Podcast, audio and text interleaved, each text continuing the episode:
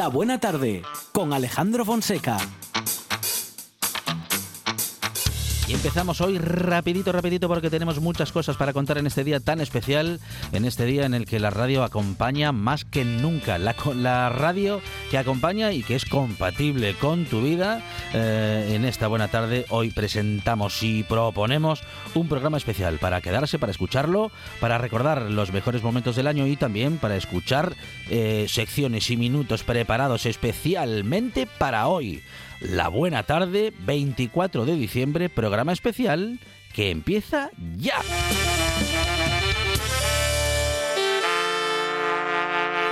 Me gusta la buena tarde.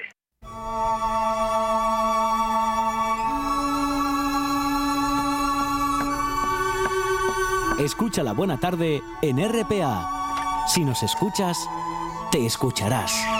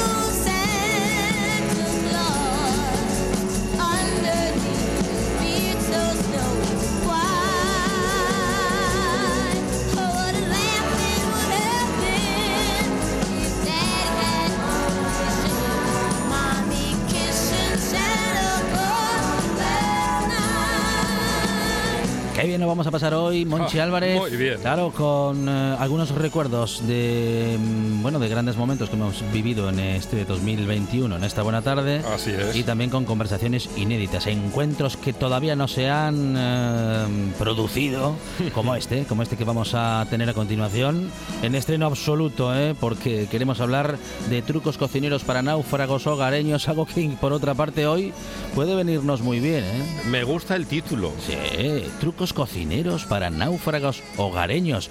Jesús Melgar viene a rescatarnos. Jesús, ¿qué tal? Buenas tardes. Hola Jesús. Hola, buenas tardes, querido Alejandro y querido Monchi, buenas tardes. Bienvenido a esta buena tarde. Bueno, una voz conocida en los medios de Sí. comunicación, por cierto. Un grande de la radio. Periodista, Gracias, locutor, Monchito, mate lo que quiera que paga la casa, ¿eh? que como bueno, como bien sabes, Jesús, lo mejor para tener a un invitado contento y que la entrevista salga bien es hacerle la pelota de entrada ya. Bien, bien, que eso es el buen camino, ¿eh? Eso Sí, es. hay que pasarle es. la mano por el lomo. Eso es, es, un Ahí, met- ahí, ahí. es un método que no falla, pero bueno, que a veces incluso lo hacemos de manera sincera, Sí, como es en este, este caso, sí. Sí, señor. Jesús Melgar, bueno, periodista, como decimos, locutor, eh, le hemos tenido, le hemos escuchado en eh, la radio Algeciras de la SER, ha estado también, bueno, ha sido guionista de Jesús Quintero. ah, El loco Jesús. de la colina. El loco de la colina es, eh, bueno, ese gran presentador eh, que además recorrió el mundo con ese personaje, eh, Jesús. Sí, señor, el loco de la colina, gran maestro. Gran maestro y además eh, te digo una cosa, fue uno de los años más eh, fecundos y divertidos de mi carrera radiofónica, no solamente como guionista, sino como subdirector y productor del programa, entre otras cosas porque venían unos personajes absolutamente insólitos. Eh, yo creo que eh, en cierta manera inventamos casi eh, la terminología de friki Sí, para aquellos personajes claro. que deambulaban por la colina y bueno, de esa experiencia también saldrá un libro en su día, que es aquí, yo, yo creo que mm, en primavera o así verá la luz, que es eh, Los entresijos de la colina, ¿no? Ah, qué Así bueno. pendiente Uy, esa uy, entrega y uy. ese libro. Ahí tenemos que estar pendientes, Jesús. Eh, Muy interesante. Tienes que charlar con nosotros para esa presentación, ¿eh? Claro que sí. Aquellos silencios que decían tanto, porque el silencio es importante también en la radio, Jesús. va a veces mucho más que el sonido, ¿verdad? Y sobre todo cuando es un programa nocturno, ¿verdad? Con cierta confidencialidad, con cierta alevosía, todo hay que decirlo, entonces el silencio te marca muchísimo, sí. Y Quintero era un gran domador de silencios. Sí, sí. y después trabajaste con Carlos Herrera Mm. en, en Onda Cero. En Herrera, Sí, en la mi onda, querido ¿no? compadre, que primero eh, trabajamos juntos en la SER. Ujú. Recuerdo que en la inauguración de la Expo 92, el programa de madrugada que presentábamos lo, lo llevamos a cabo entre Carlos y yo. Y luego, con el transcurrir del tiempo, sí que entré en su equipo de Onda Cero durante seis años, haciendo eh, una cosa muy divertida, que era la webería, Mm. los sonidos más eh, cachondos de, de Internet, y por otra parte, pues también en la, entre- en- en la parte en la que eh, intervienen los oyentes, los llamados fósforos, Sí. en los que las anécdotas pues eh, siempre eran habitualmente muy divertidas y tal. Y precisamente mi compadre El Herrera es el autor del prólogo, gran prólogo, magnífico prólogo, que con tanta generosidad ha escrito, ¿no? Mm. Un tipo que no se quiere nada, que es muy modesto, pero eso sí, con un gran sentido del humor. Sí, sí, siempre el humor debe estar presente porque es lo que nos salva al fin y al cabo. ¿no? Lo de modesto va con toda la ironía del mundo. ¿eh? Ya, ya. Bueno, que por cierto, Carlos Herrera eh, es el prologuista de tu libro. Mm. Bueno, luego, luego sois eh, buenos amigos. Compadres. Ahí somos estamos. compadres, somos compadres. Muy bien, muy bien. Bueno, Jesús, eh, trucos cocineros para náufragos hogareños.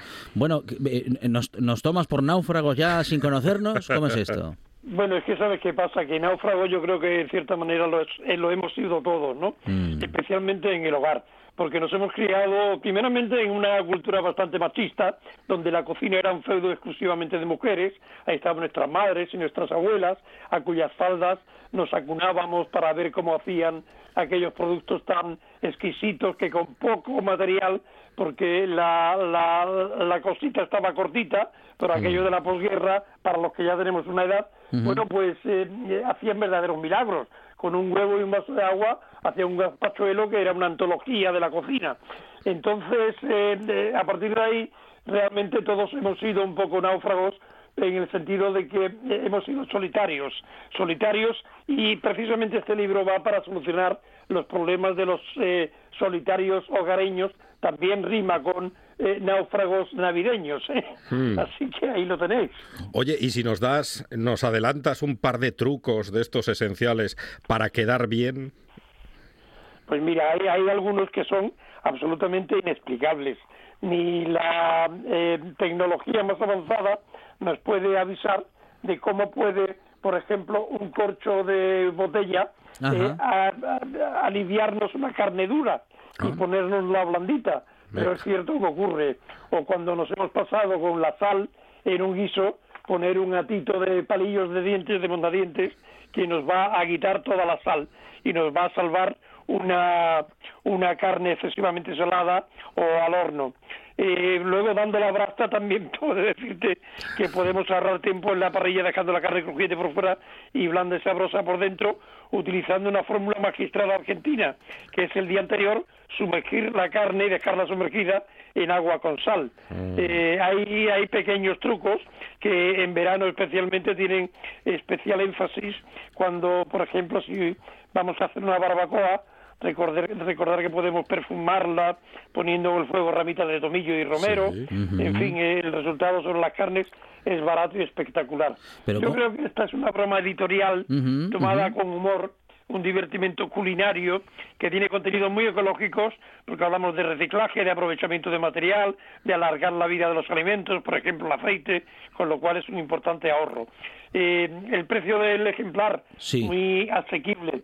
El precio de dos cubatas o de dos gin tonics, sin mucha jardinería, que ya sabéis ahora que los gin tonics Sí, sí, ahora llevan, va- pues, va con todo el jardín. alcachofas dentro, ¿no? Mm.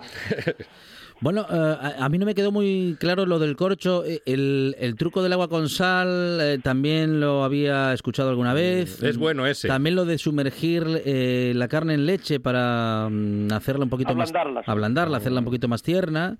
Eh, pero, a ver, lo del, lo del corcho, ¿cómo funciona? Bueno, claro, lo podemos descubrir en tu libro. A lo mejor eh, no me lo quieres contar. Bueno, no, yo, yo sí, yo lo cuento todo, en el libro lo cuento perfectamente. Sí. Así que va a salir más económico que comprar el libro. Pero eh, eh, hay, hay otros tipos de consejos, por, de consejos, por ejemplo, eh, eh, inyectar con una jeringuilla de cava, brandy o jerez manzanilla el jugoso eh, eh, asado de cordero que vayamos a tener en el horno. Sabemos que, por ejemplo, para, para cortar el pateo del foie sin que se nos eh, de- desmorone, podemos pasar el cuchillo por agua muy caliente y secarlo, y así cortaremos bien. Rimón rima con jamón, porque si se trata de cocinar riñones, hay un pequeño truco para quitarle el mal sabor, Oh, y es bueno. poner unos pedacitos de corteza dura de jamón, curado con el guiso. En fin, eh, te, te puedo dar muchísimos consejos, pero también os puedo orientar, Alejandro y Monchi, de que hay una parte muy divertida del, del libro Sí. donde se habla efectivamente de los náufragos y yo me pongo en primera persona como ejemplo de ellos, contando los grandes desastres que podría haber evitado si tuviese este libro a mano. ¿no? Claro, claro. Grande- grandes desastres porque, claro, todos, na- nadie nace aprendido. Hay que aprender con la experiencia, sobre todo en la cocina. Hay, hay que quemar Jesús. alguna olla. Eh, o bueno, Sí, sí, Hay que unas- ensuciar. sí, una o unas cuantas. eh, y, y- pero claro, es que es, es, es la única es la única manera, es la, el ensayo error, aunque claro, con algún libro como guía. mm, Ensayo, error, error, error, error. Igual evitamos. De los errores se aprende, ¿no? Como Claro. decía el, el- el filósofo. Eso es, eso sí. Para algo, para algo te- tiene que servir.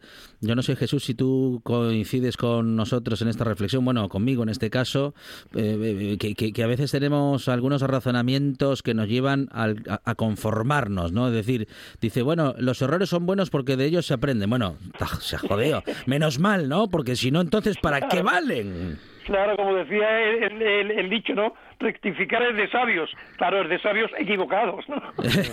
exactamente, exactamente. Sí, sí, Claro. sí, sí, sí. Y Jesús es un buen cocinero, yo creo que es un buen cocinero, pero ¿es de los que cocina para dos y ensucia para 35? ¿O no? no, ¿O es no, no, no. limpito? En ese sentido soy muy disciplinado. Es decir, Bien. me encanta cocinar en una en una superficie que esté limpia. Mm. Eh, A medida que voy ensuciando voy limpiando, con lo cual mi familia, en mi familia están encantadísimos conmigo, porque además luego los resultados no son malos.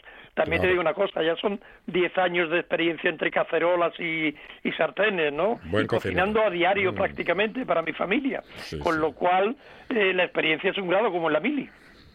Eh, Jesús, tenemos presentación en el Ayuntamiento de Gijón de tu libro. ¿Vas a estar por Asturias entonces? Pues eh, tengo eh, en mente poder subir cuando quiera, cuando pueda, porque yo soy un enamorado de esta vuestra tierra. Estuve por ahí en numerosas ocasiones y siempre he comido muy bien, todo hay que decirlo. Y bueno, pues ya yo estoy en manos de mi de mi querido Pepe Arevalo, que como sabes es mi agente literario de Editorial Almuzara, Ujú. y en manos también de Javier Ortega, que es mi técnico en marketing. Así que estoy en manos de ellos y lo que ellos digan, pues lo asumiré como perfecto empleado eh, y sumiso y humilde que soy. Bueno, Jesús, eh, no nos queremos despedir sin saber eh, quién hace hoy la cena en casa y damos por descontado que, vamos, o lo salado o lo dulce, en algo vas a meter mano, ¿no? Eso seguro. Pues seguro que sí. Mira, estoy preparando un, bueno, ya está prácticamente listo, un asado de cordero muy rico, ¿eh? muy rico, con patatas a la importancia. Uy, qué bueno. Y, y luego, bueno, pues de postre además lo he tenido muy fácil. Mm. He llamado a un eh, querido pueblo gaditano de mi tierra que se llama Jimena de la Frontera y he encargado unos postres maravillosos árabes que se llama piñonate, que lo hacen allí con miel y con unos churritos de masa buenísimos Uh. y, mm, y además están especializados en eso. Así que hoy tendremos comida de, de categoría, algunos marisquitos de Huelva nos han llegado ¿eh? qué y algo de Galicia también hay, o sea que Mm. va bien la cosa. Jesús, ¿se puede ser igual de hábil eh, con lo salado y con lo dulce? Em, no sé, lo pregunto porque me lo sigo preguntando, porque lo sigo intentando, Jesús. Me falta el postre. Bueno, yo tengo la norma de mm, primero huir un poco de la sal porque eh, endurece mucho las arterias, no me gusta eh, tampoco estropear el sabor de una comida con excesiva sal, pero tampoco podemos pegar, pecar de, de, de- de pacato, hay que echarles Claro. un poquito de pimienta y un poquito de sal para que tenga pellizco el sabor, ¿no? Es difícil encontrar el equilibrio, pero bueno, ahí está el yin y el yang, ahí está la virtud, querido Alejandro. ¿Y la repostería, Jesús? Mm, ¿Cómo, cómo, ¿Cómo hacemos para que se nos dé bien? ¿También con el ensayo error, error, error, ensayo, error? Dicen que la medida de la, de la repostería es la mano para efectivamente pesar lo adecuado, eh, poner los ingredientes que están muy, muy, muy eh, calculados ya, y yo en eso soy un poquito más torpón, ¿para qué te lo voy a negar? Por eso recurro a pastelerías maravillosas que hay en el entorno y le hago el encargo a los profesionales. Un índice muy completo que comienza con ¿qué hace este corche en mi asado? y continúa, bueno, pues con cosas tan específicas y tan necesarias como aceite, arroz, carnes, guisos y cocidos, frutas, huevos, legumbres, mariscos. Un índice muy claro que quieres preparar pescado, vas y lo ves claramente en la página 75, dulces y postres casi al final en la 117 y así tenemos este libro en el que nos podemos adentrar en el mundo de la cocina con buen humor y con buenos consejos de Jesús Melgar en este Trucos Cocineros para Náufragos Hogareños de Ediciones Almuzara. Jesús. Fíjate, muchi- Alejandro, que me Sí. gustaría agradecer también el epílogo maravilloso que me ha escrito Mm. otro gran maestro de la radio, como es el mítico Llorens, o el maestro Lorenzo Díaz, que como sabéis es periodista, sociólogo y Mm. dos veces premiado eh, nacionalmente eh, en gastronomía. Sí. Además del prólogo de Carlos Herrera, que ya va a los Potosí de por sí, está también el maestro Lorenzo, eh, al cual le agradezco que haya eh, invertido un tiempo para leer y escribir un poco el epílogo de este libro, ¿no? Eso que tienen los grandes, que están rodeados de otros que también lo son y que están dispuestos a participar cada vez que tienen una iniciativa tan interesante como esta. Trucos cocineros para náufragos hogareños. Jesús Melgar, compañero, gracias. Un abrazo. Un abrazo. Un abrazo muy fuerte, Monchi, un abrazo fuerte, Alejandro, deseando de veros, espero que pronto el Kikón para presentar el libro. No faltará ocasión. Un abrazo. Chao. La buena tarde con Alejandro Fonseca.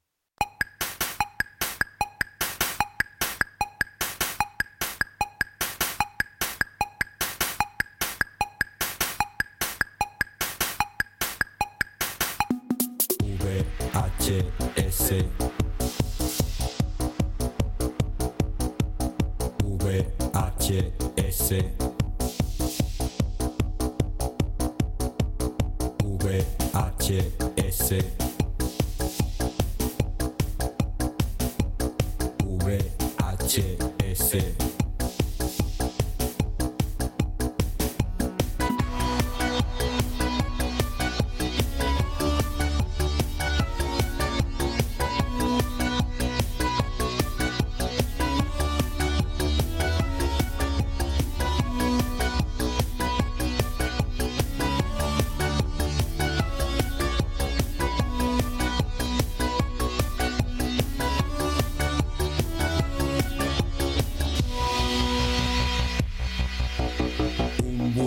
buen vaso de leche en VHS. Un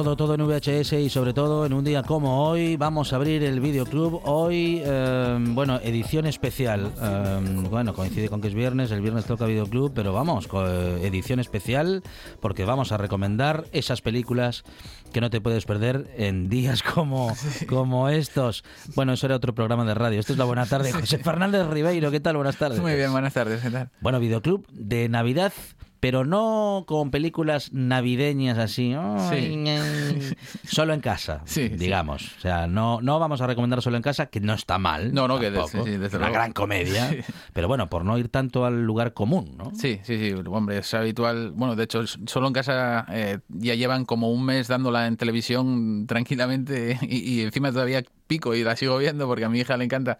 Eh, pero bueno, sí, el año pasado recomendamos, recomendamos alguna película eh, que considero imprescindible de Navidad, como Plácido, por ejemplo, o, o, alguna de esas que no es estrictamente navideña, como La jungla de cristal, ¿no? que también es una película, a pesar de todo, navideña, pero sí quería pues salirme de, de películas como eso, Solo en casa, Que bellos vivir, películas que vamos a acabar hasta las narices de ellas eh, en televisión y en todos los sitios y que parece que no hay otras películas, no sé, los Gremlins cuando se habla de Navidad, sino que bueno, quería hablar un poquitín de películas eh, que se desarrollen eh, tanto en parte como a lo mejor tangencialmente en, en Navidad eh, y porque bueno, de esas se suele hablar mucho menos, ¿no? Y yo creo que bueno, hay películas, hay muchísimas películas que, se desarrollan en, Navidad y yo creo que bueno, es un momento interesante para recordar este tipo de pelis y, y estoy seguro que la gente que escuche las películas eh, de las que vamos a hablar hoy va a poder elegir cualquiera de ellas y pasar una noche más buena todavía, ¿no? Porque son cuatro recomendaciones eh, sensacionales y que, se, bueno, muchas veces, muchas de ellas las habrá visto ya la gente, pero seguramente que no les va a importar demasiado volver a, verlas una vez más. Vamos a estas recomendaciones, vamos al cine. Abrimos Videoclub en momentos en los que seguramente muchos y muchas están, eh, bueno, pues eso, preparándolo todo, ultimando los últimos detalles. No se preocupe, la radio sigue, la radio acompaña, la radio recomienda. A lo mejor no para hoy, pero para estos días, películas como estas. En compensación a lo anterior, Thatcher y compañía se obliga a pagar a Charles Foster Kane durante el resto Una de su vida la suma Continuarás de... ejerciendo sobre tus periódicos un control amplio, pero solo un control. Y hasta se te pedirá asesoramiento de vez en cuando. Esta depresión es temporal. Aún es posible que mueras más rico que yo. Moriré más rico de como nací. Nunca hemos llegado a perder tanto como ganamos. Sí, sí, pero esos métodos... Mira, Charles, jamás has hecho una sola inversión. Siempre has empleado el dinero en... En comprar cosas. Comprar cosas. Mi madre debió elegir un banquero de menos confianza. A mí siempre me atrajeron las cucharillas de plata. Mire, señor Bernstein,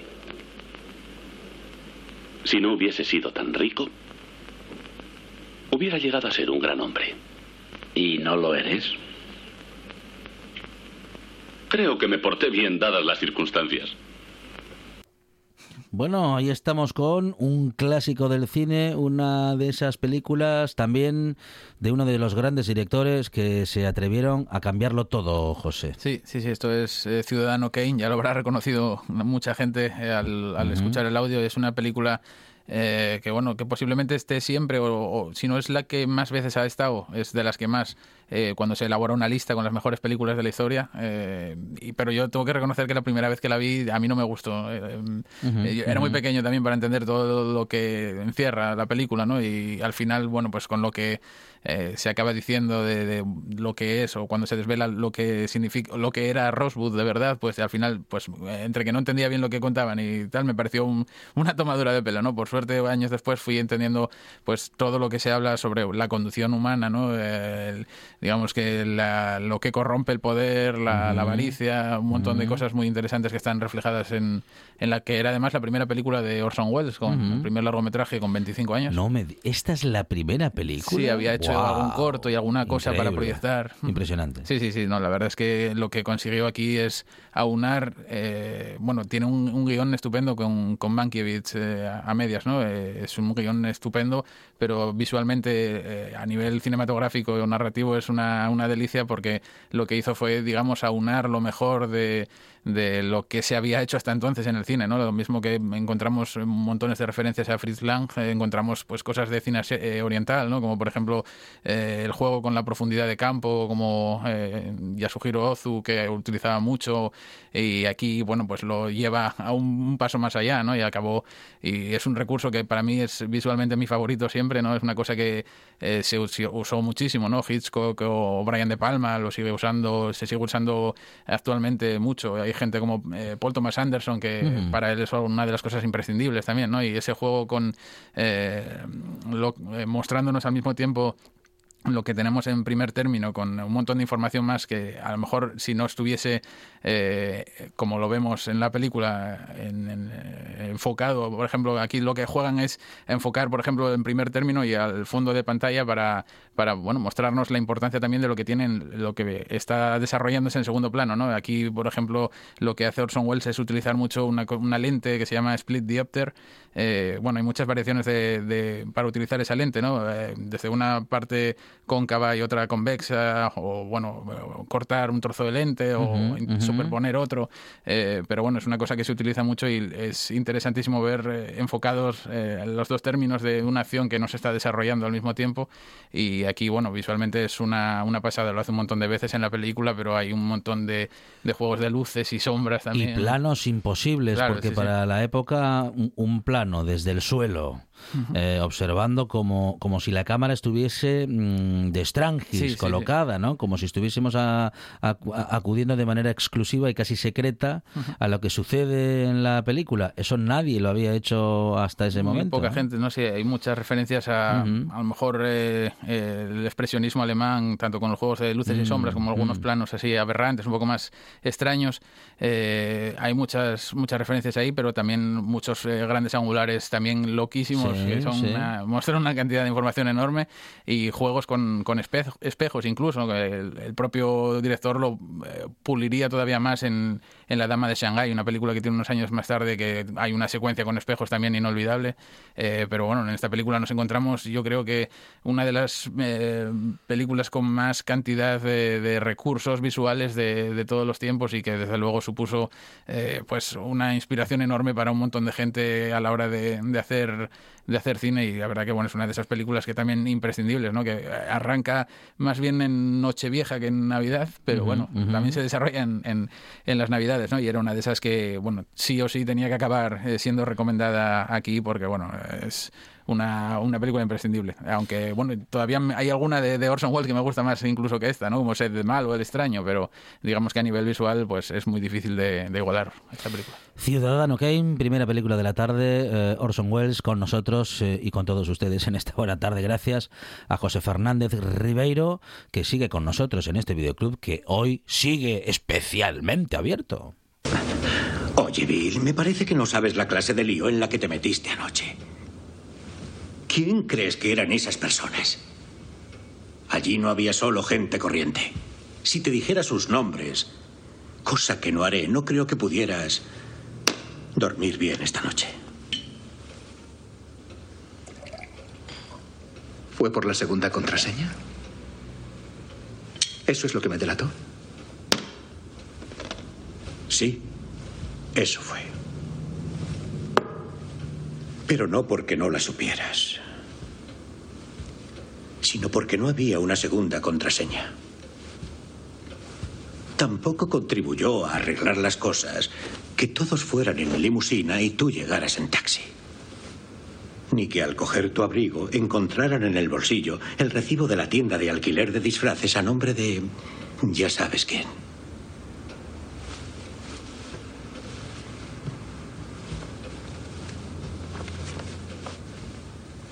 Había...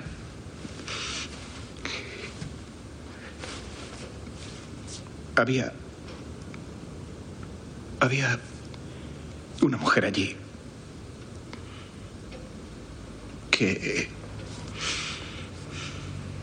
intentó avisarme. Bueno, una escena en la que se empiezan a descubrir algunas cosas en una película inquietante que fue la última de un gran director y que, por cierto, en esta escena nos encontramos a otro director, aunque en este caso actuando, ¿no? Sí, pero eh, bueno, esto es eh, es West Shot, es una, como dices, la última película de, de, Kubrick, un director del que, bueno, yo nunca, yo creo que no hay ninguna película de Kubrick que no me guste o que me guste poco.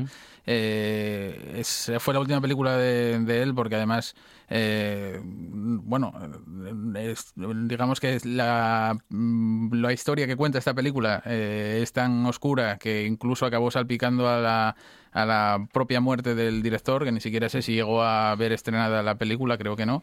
Eh, pero bueno, es una, una de esas películas, eh, como dices, inquietante, ¿no? Eh, digamos, yo es una película que desde que arranca me, me provoca una sensación de desasosiego tan grande que hace que no pueda sino permanecer increíblemente atento a la pantalla porque estoy en tensión todo el tiempo y yo creo que es lo que hace que una película como esta, que dura además algo más de dos horas debe durar, se pase en un, en un suspiro.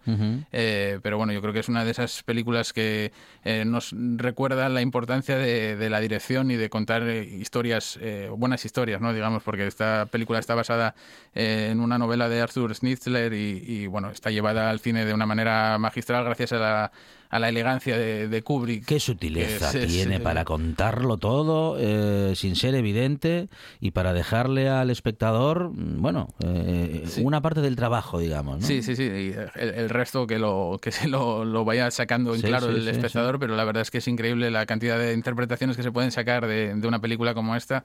Eh, y, bueno, como digo, de, con esa elegancia y la facilidad que parece que está rodado todo, ¿no? Porque la verdad que es una peli que, eh, bueno, encierra muchos, eh, muchos significados y muchas lecturas, pero toda esa elegancia y, y, sobriedad es al mismo tiempo algo muy, muy sucio, eh, muy, no, prohibido, Sí, prohibido. es una película muy muy perturbadora en cierto modo, ¿no? Toda la escena de, digamos, los bueno, estos I Was Shot, que no sé si lo, lo he dicho. Sí. Eh, bueno, eh, pero toda esa escena, esa parte de con los del carnaval veneciano y demás, que también nos recuerdan incluso a un cuadro de Solana, en cierto modo, es también muy muy oscuro, ¿no? Es todo lo relacionado con las sociedades de élite, el tema de Illuminatis y todos estos temas, como decía, acabó salpicando a la muerte del director que, con 70 años. Eh, pero bueno, fue uno de los motivos que hizo que la gente también se lanzase a, ver la película, ¿no? que el público sí que la recibió con los brazos abiertos, pero la crítica no. No sé por qué, hasta pasado el tiempo no acabaron de valorar lo que había hecho Kubrick aquí. Eh, ni siquiera se llevó premios importantes ni nada. Esto fue una, una cosa que, eh, bueno, la ningunearon un poquitín, eh, pero es una película increíblemente interesante, con además con Tom Cruise y Nicole Kidman, que por entonces eran, eran todavía matrimonio, que bueno, hacen la, química de ellos es increíble en esta película y además, bueno, pues se atreven a rodar una película también bastante arriesgada, digamos, ¿no? Y bueno, yo creo que es otra de esas películas que hay que hay que ver y disfrutar, porque además, como esta también está desarrollada en Navidad, a pesar de que no hay nada particularmente navideño en ella. Eh, pero bueno, yo creo que igual que todas las, las de Kubrick es, es imprescindible. De hecho, eh, es la última película que dirigió Kubrick, eh, pero no la última en la que intervino, porque unos años después se estrenó Inteligencia Artificial, que era una idea de Kubrick que llevaba desde el 93 peleando con, con ella por sacarla adelante, eh, pero no había manera y la, la, CGI, el CGI que había para animar a los robots y tal todavía no era demasiado bueno.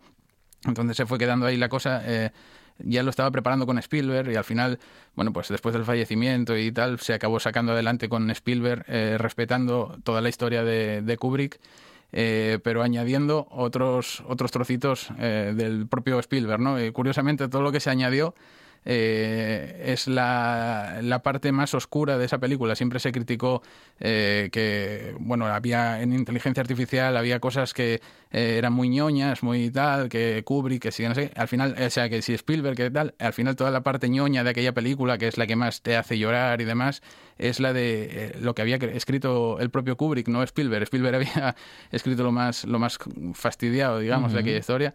Y, y es curioso ver como un director como Kubrick, que siempre estaba bueno, eh, buscando lados oscuros de las personalidades, lo más sucio y tal, en aquella película sacó otro, otra parte diferente completamente de, su creación y sacó, bueno, pues esa parte, o intentó sacar las partes bonitas eh, para una fábula eh, maravillosa también, que también recomiendo ya que estoy, que es una de las películas que además a mí también más me hace llorar, la vea en, Navidad o no, pero bueno, que habla también de, de la importancia de, saber sacar los sentimientos de de, tanto del espectador como desde el propio director. Y bueno, en estas dos películas nos encontramos eh, el, antepunto perfecto, ¿no? se contraponen eh, perfectamente. O sea, en iWest tenemos esa suciedad y en inteligencia artificial tenemos todo lo contrario. Y bueno, ya que estamos, eh, en lugar de recomendar una, recomendamos las dos de golpe. Muy bien, eh, dos grandes recomendaciones, ¿eh? dos en una. Ace Ways Shot, eh, ojos bien abiertos. Es una película que efectivamente te hace estar con los ojos bien abiertos durante todo el rato, que para hacer de Kubrick es corta. Sí, sí, sí, porque dura un par de horas justas, una Sí. cosa así.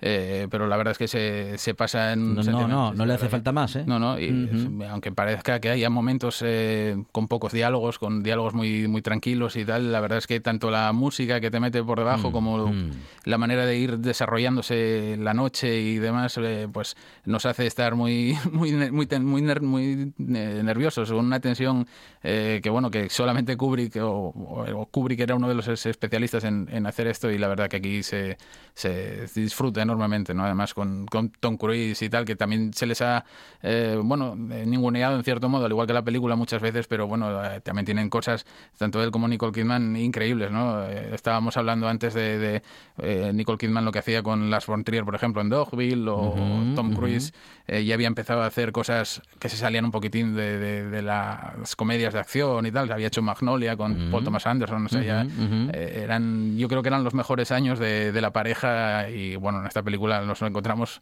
en estado de gracia absolutamente.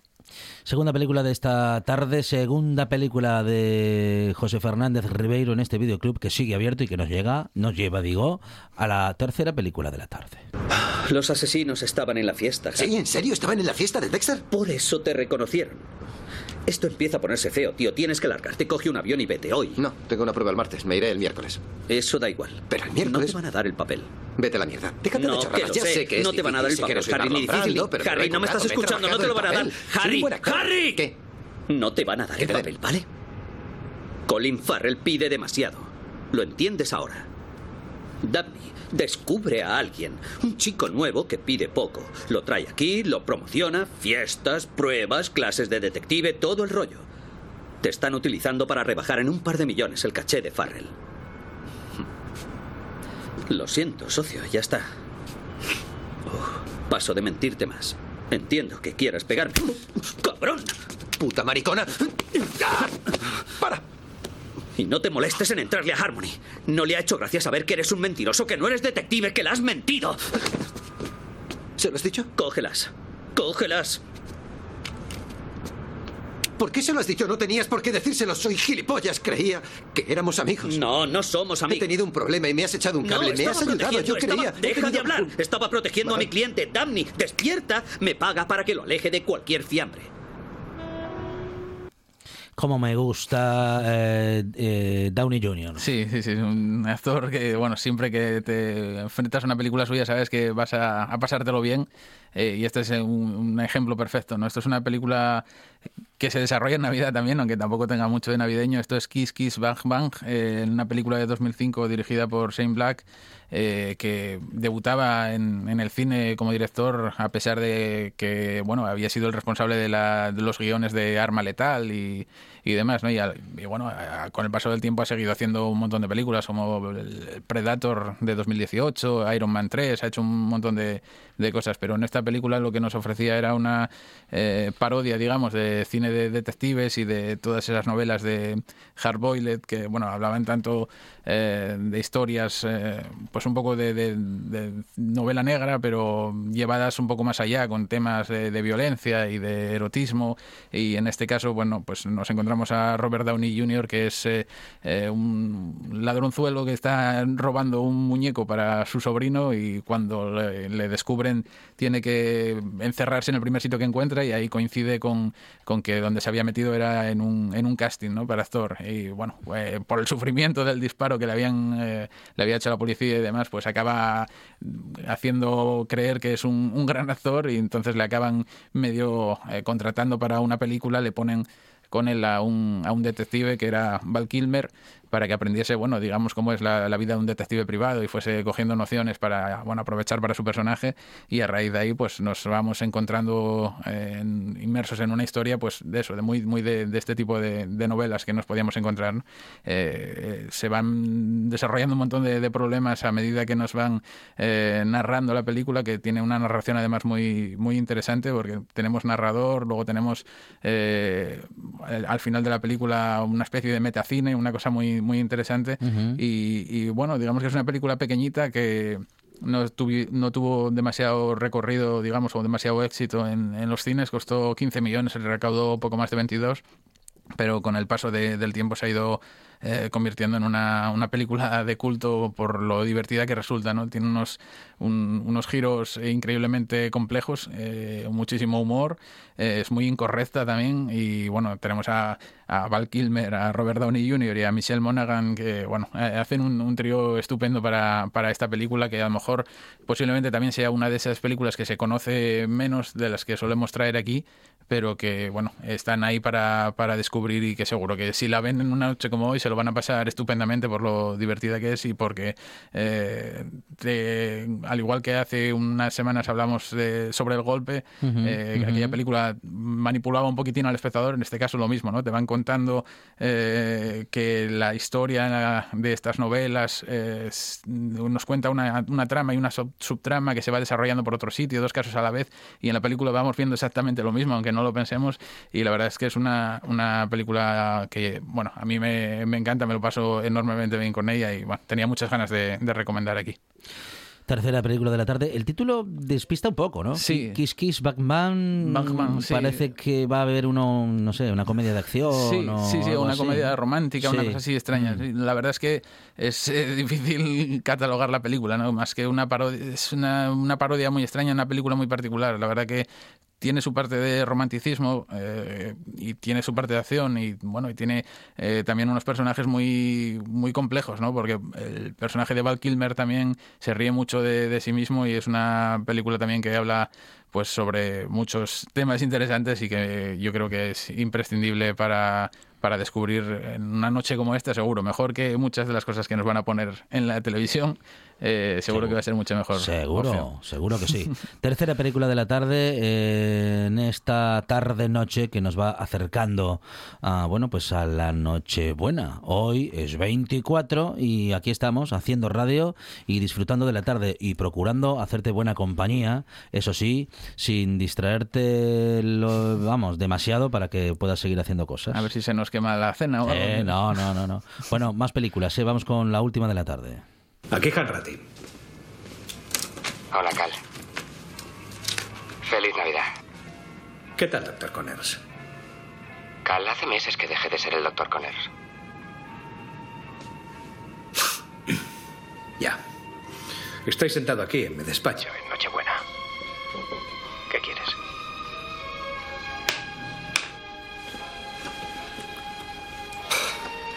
Verás.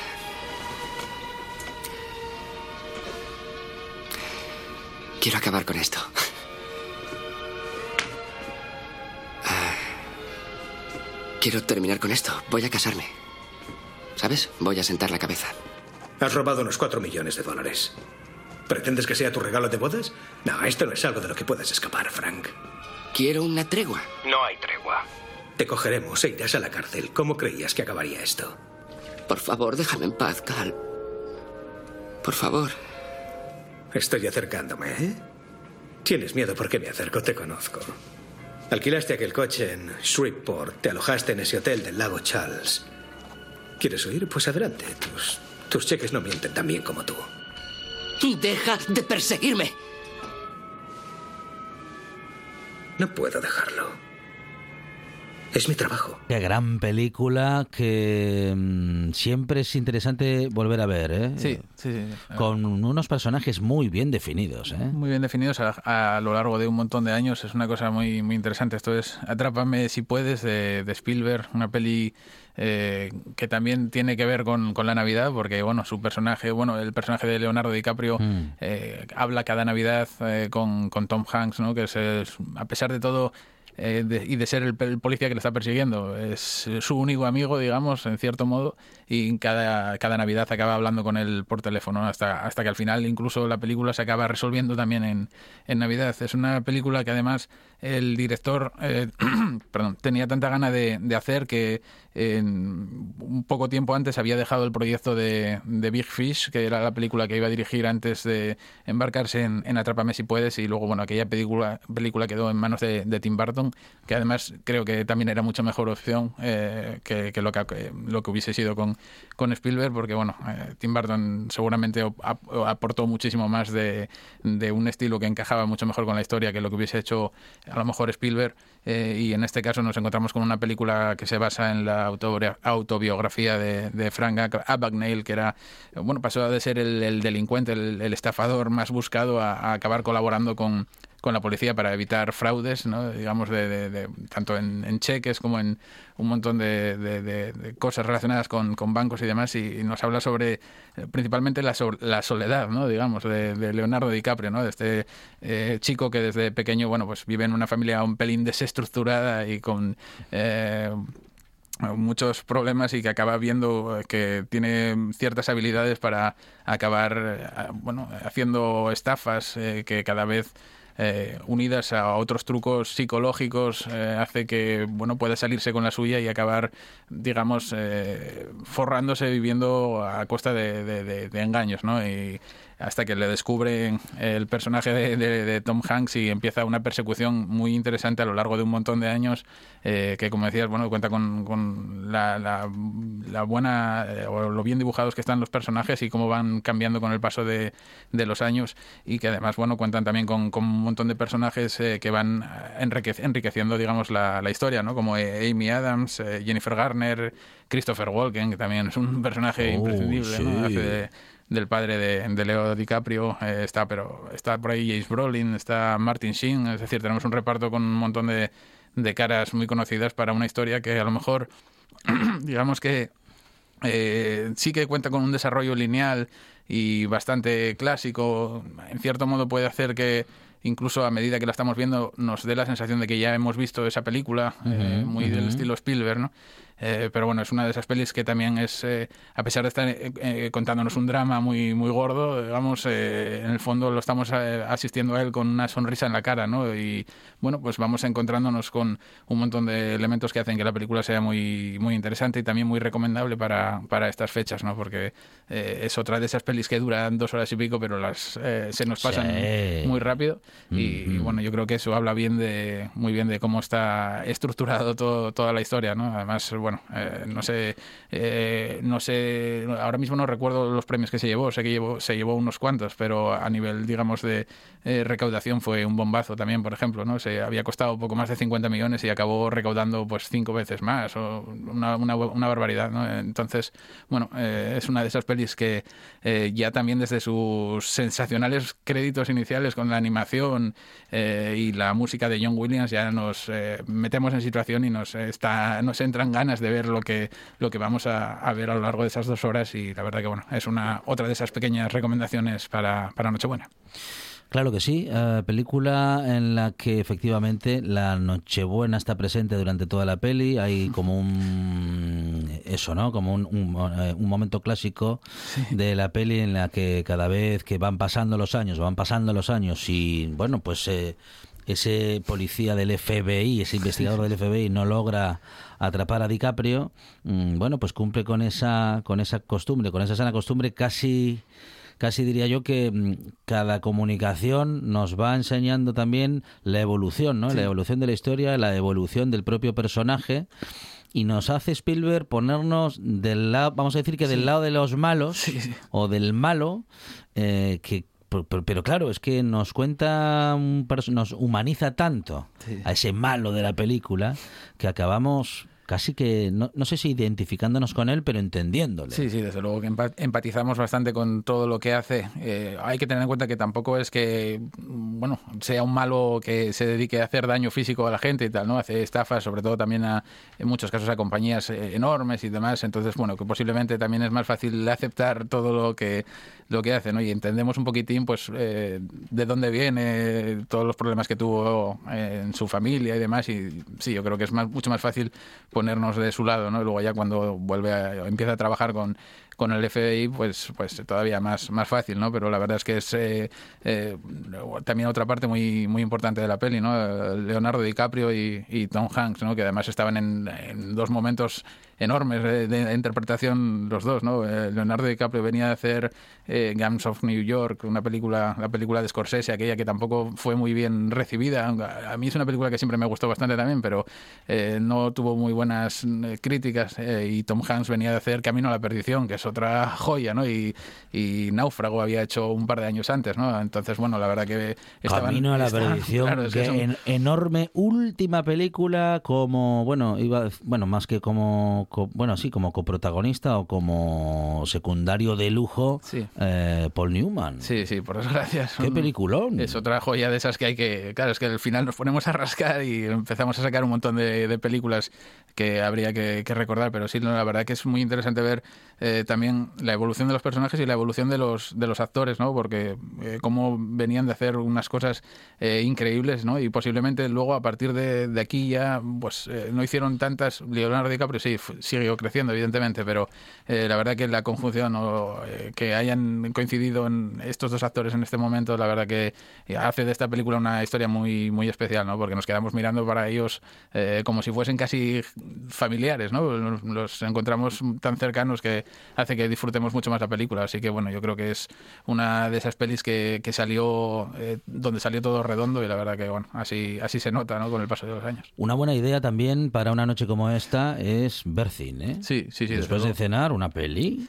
O antes, sí, sí. O sí. incluso- Sí, sí. no, mientras preparamos la cena, ya vamos, vamos viendo algo. Ya, sí, sí, Bien, sí. bien, muy bien. Después de escuchar eh, La Buena Tarde, pues ponemos un poquitín de. Fantástico. Una, una peli. No, la verdad que sí. Yo no sé todavía. Tengo que mirar a ver lo que van a dar en televisión, porque, bueno, lo único que suelo ver eh, en estas fechas es cuando ponen todo esto de, de cachitos, de. Ah, qué bueno, de- sí, porque, sí, bueno, siempre encuentras así cosas muy, muy Mm, divertidas, ¿no? Pero si no, pues desde luego una opción eh, mucho más recomendable es ver, ver cine, ¿no? Y si tienes la suerte de poder hacerlo en familia, aunque tengamos eh, las restricciones y los problemas que tenemos, pues muchísimo mejor. Así que bueno, yo creo que las cuatro recomendaciones de hoy son estupendas para ver en una noche como hoy. Y bueno, eh, espero que la gente lo pase estupendamente bien. Claro que sí, Ciudadano Kane, Ace with Shot, eh, Kiss Kiss, Back Bang Bang Bang y Atrápame si puedes. Eh, cuatro grandes películas, cuatro peliculones que nos recomienda hoy José Fernández Ribeiro para volver a ver o para verlas por primera vez. Lo mismo da, son grandes películas para pasarlo muy bien eh, en cualquier día y en cualquier noche. José, muchísimas gracias. A vosotros, gracias. Escucha la buena tarde en RPA. Si nos escuchas, te escucharás. Y aquí estamos eh, procurando que nos escuches y que- procurando acompañarte, como lo hemos hecho en estos últimos minutos, con las recomendaciones de cine de Videoclub de José Fernández Ribeiro, especialmente seleccionadas para hoy. ¿Tenemos todavía más buena tarde y más radio? Seguimos después en las noticias.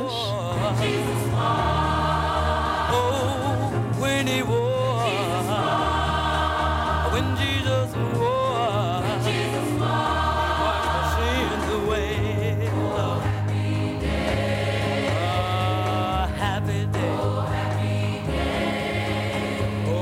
happy day.